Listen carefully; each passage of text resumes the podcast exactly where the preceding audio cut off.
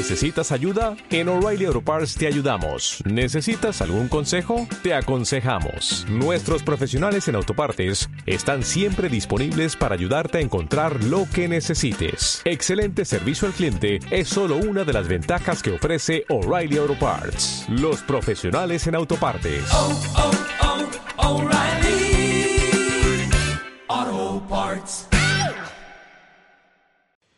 Seguimos aquí en la lata de maíz y nos vamos, nos vamos a una de esas secciones, la parte legal, la parte, la letra pequeña, como lo llamo yo, la parte que, quizás eh, no está tan relacionada con el juego, pero en el fondo tiene mucha repercusión.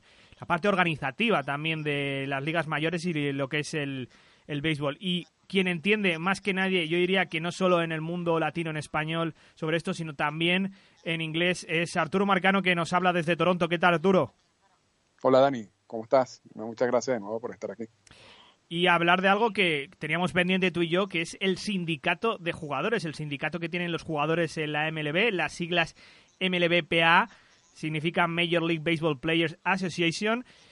¿Cómo surgió este sindicato, Arturo? Porque supongo que como cualquier otro sindicato en cualquier otra industria, defender los derechos de los trabajadores.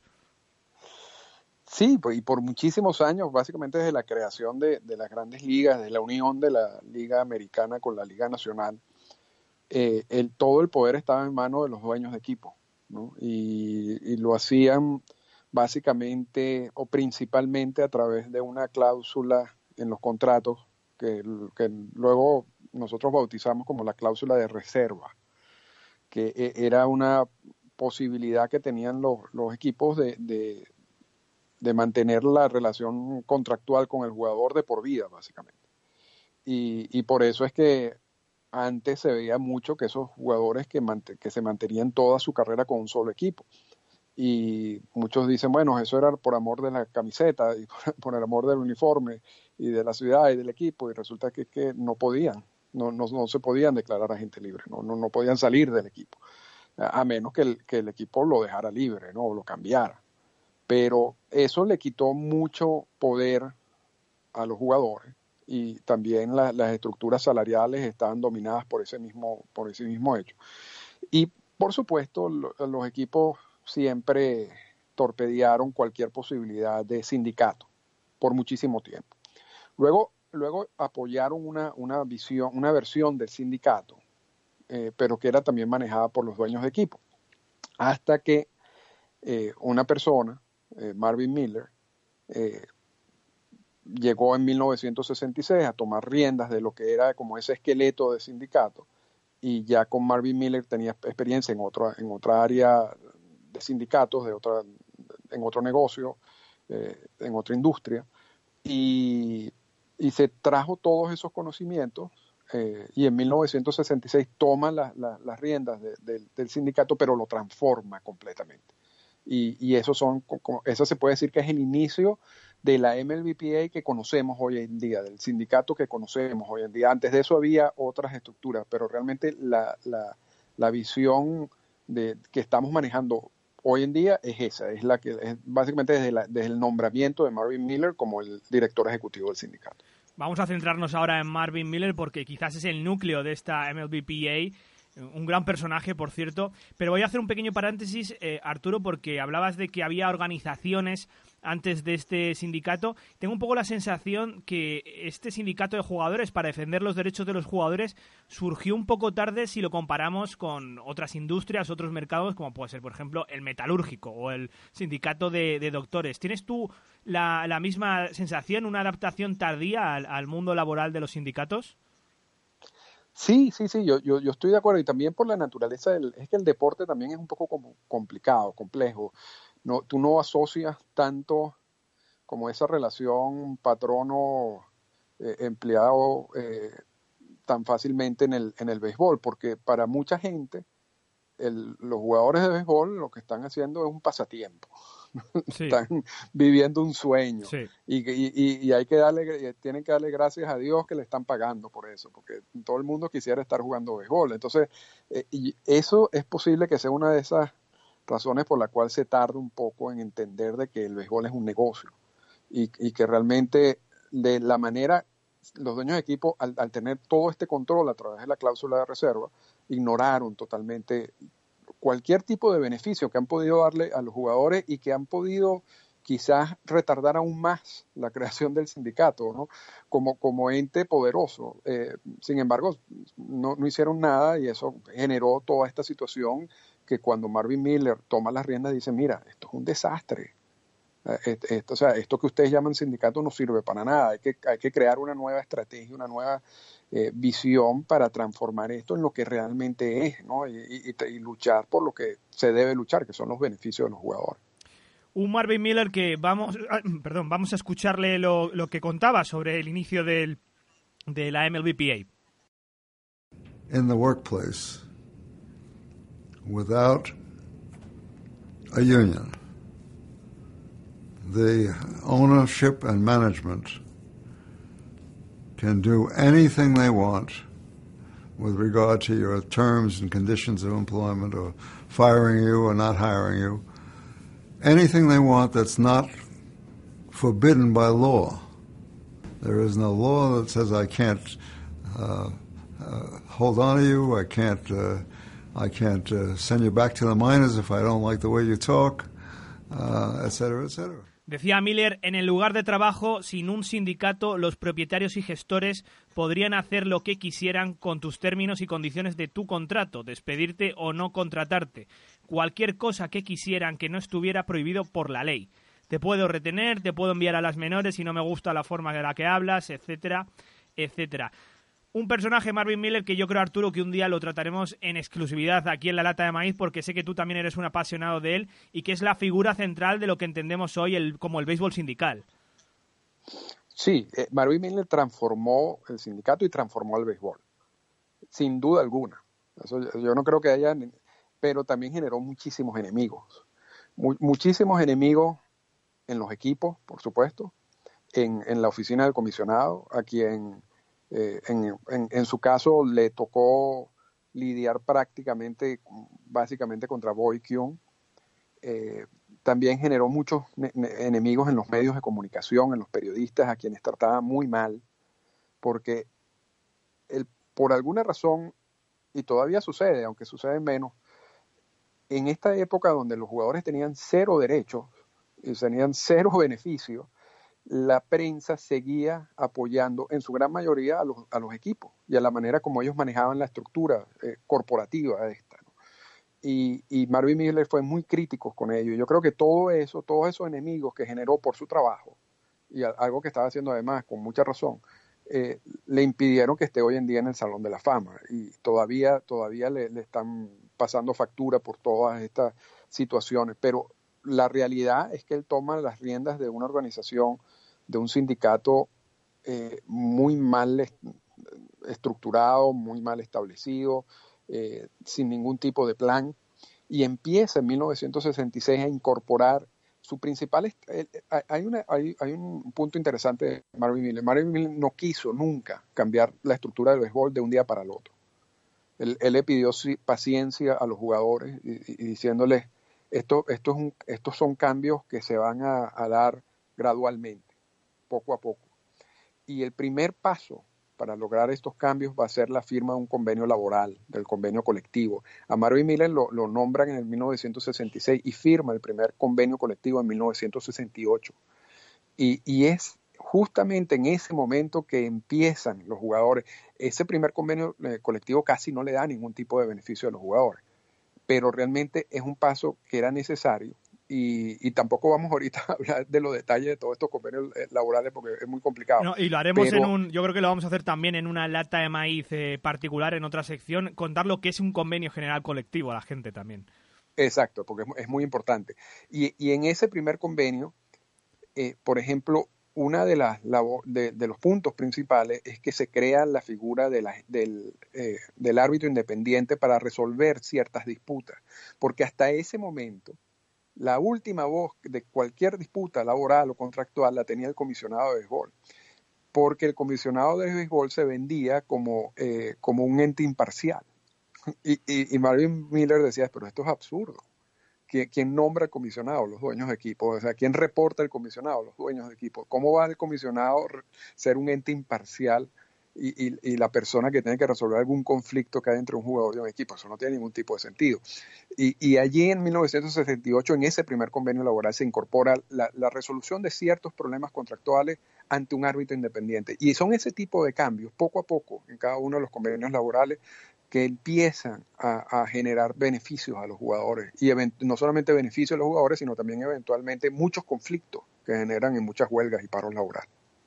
Esta asociación de jugadores de la que pueden ser miembros todos los jugadores, managers y entrenadores que tienen un contrato firmado con una organización de MLB. Ahora mismo cuenta con cerca de 1.200 asociados, por poner una pequeña nota curiosa, Daniel Murphy, el jugador de los Washington Nationals, es el representante por la Liga Nacional. Andrew Miller, el jugador de los Cleveland Indians, el representante por la Liga Americana. A día de hoy, Arturo, por dar una idea general a la gente para que aprenda sobre este sindicato, ¿qué funciones tiene más o menos el sindicato, aparte de la que has comentado, por ejemplo, la de eh, acordar este convenio general colectivo cada cierto tiempo?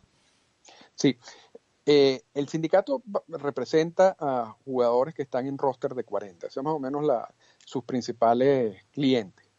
Eh, lo que quiere decir que representa y que lucha por los jugadores que están en los roster activos de los equipos, más un pequeño número que está en ligas menores, porque, pero sigue estando en roster de 40.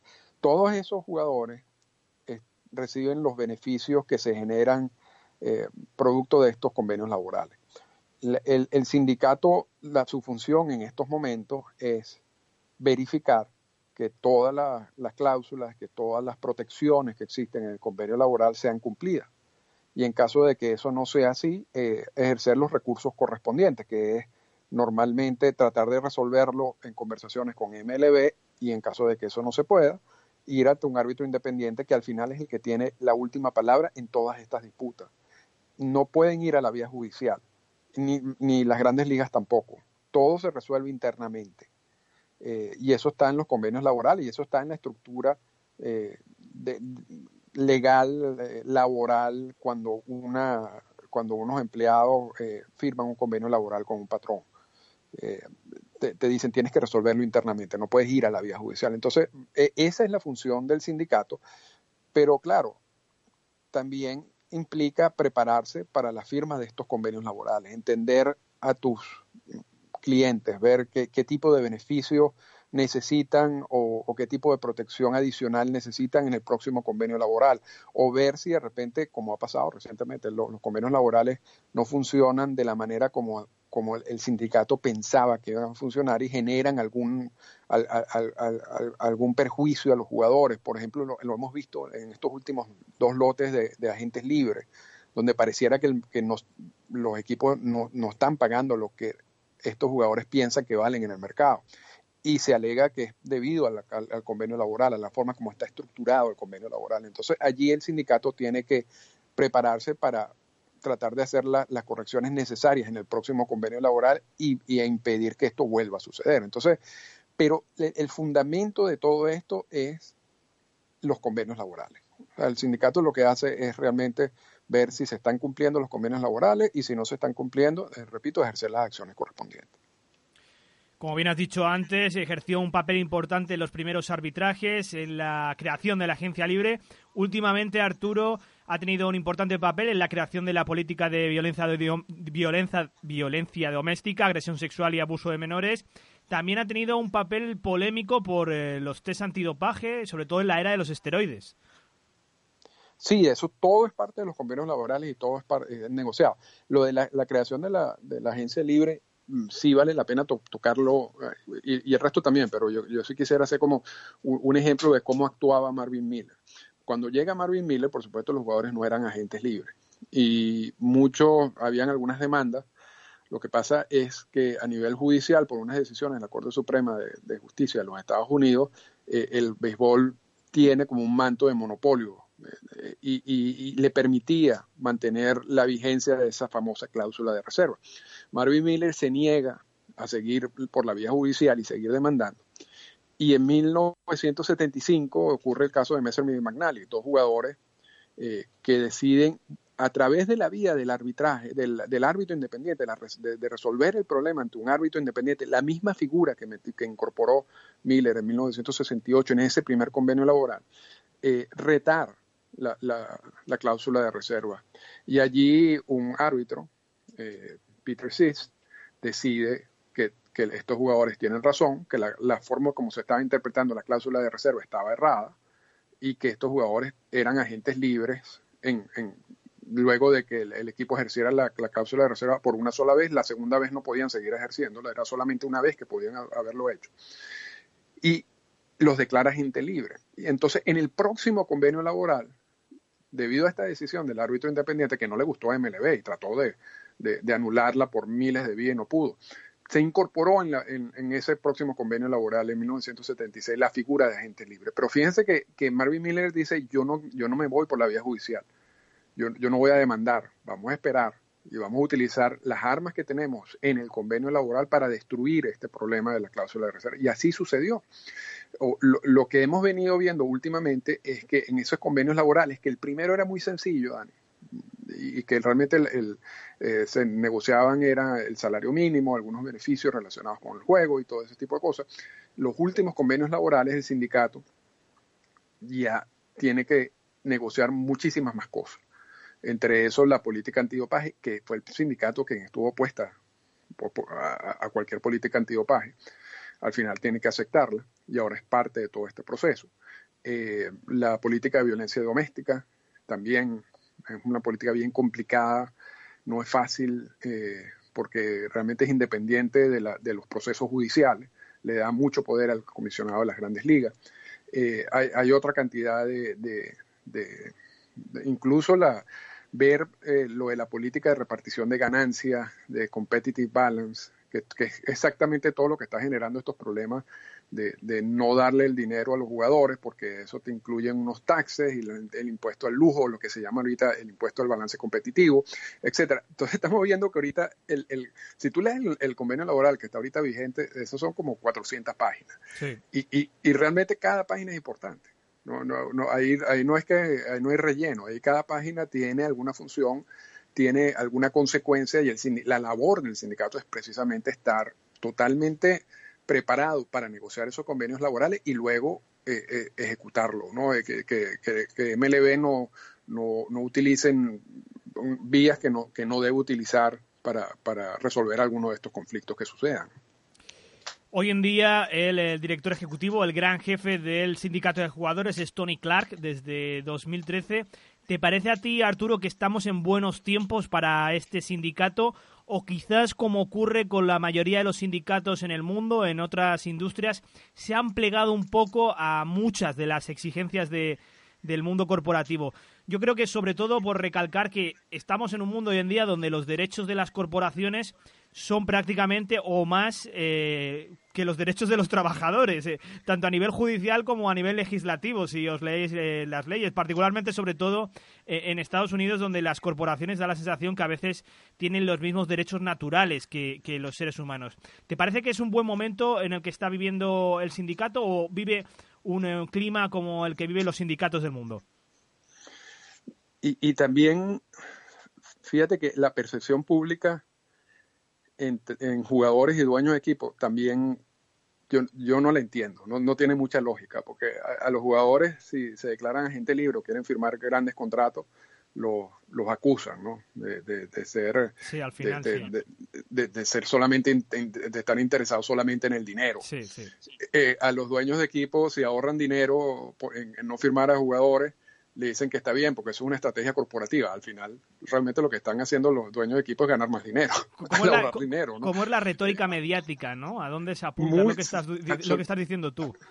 Absolutamente, absolutamente. Lo, pareciera que los dueños de equipo, todo lo que hacen está justificado por medidas corporativas. Los jugadores, si hacen algo o, quieren exigir más beneficios, es porque eh, lo que les interesa es el dinero. Yo no entiendo eso yo, nunca he entendido esa, e, esa forma de analizar ese problema, este problema de esa manera. Pero bueno, el sindicato sí está sufriendo una grave crisis. Y la grave crisis es consecuencia. Fíjate, las grandes ligas por mucho tiempo trató de pelear con Marvin Miller eh, de tú a tú, directamente. Y hasta que Selig se dio cuenta que esa no era la vía, porque esa, era esa, esa vía de, confrontación, primero habían perdido casi todas las batallas, y luego estaba generando un roce muy duro con los fanáticos y estaban destruyendo su propio negocio. Entonces, y esto, esto se lo deben a Selig. La, estrategia de Selig es vamos, vamos a ser menos conflictivos, vamos a tratar de aceptar más de las propuestas que nos da el sindicato en, esto, en estos primeros años de, de esa estrategia y vamos a empezar a incorporar todas estas cláusulas económicas, financieras, que la vamos a vender de una manera distinta. Vamos a venderla como que esto es bueno para el juego, para que todos los equipos puedan competir, los, que están ubicados en mercados pequeños como los, los, ubicados en mercados grandes. Y entonces, al estar todos bien económicamente, eso implica que ellos van a contratar más jugadores y van a firmar más agentes libres y van a generar más dinero para todos. El sindicato compró eso, esa estrategia. Lo que ha pasado con el tiempo es que estas medidas financieras y económicas y todo el balance competitivo y los impuestos al lujo y todo eso, lo que han hecho es darle de vuelta el poder a los dueños de equipo, que lo habían perdido en los 70 y en los 80.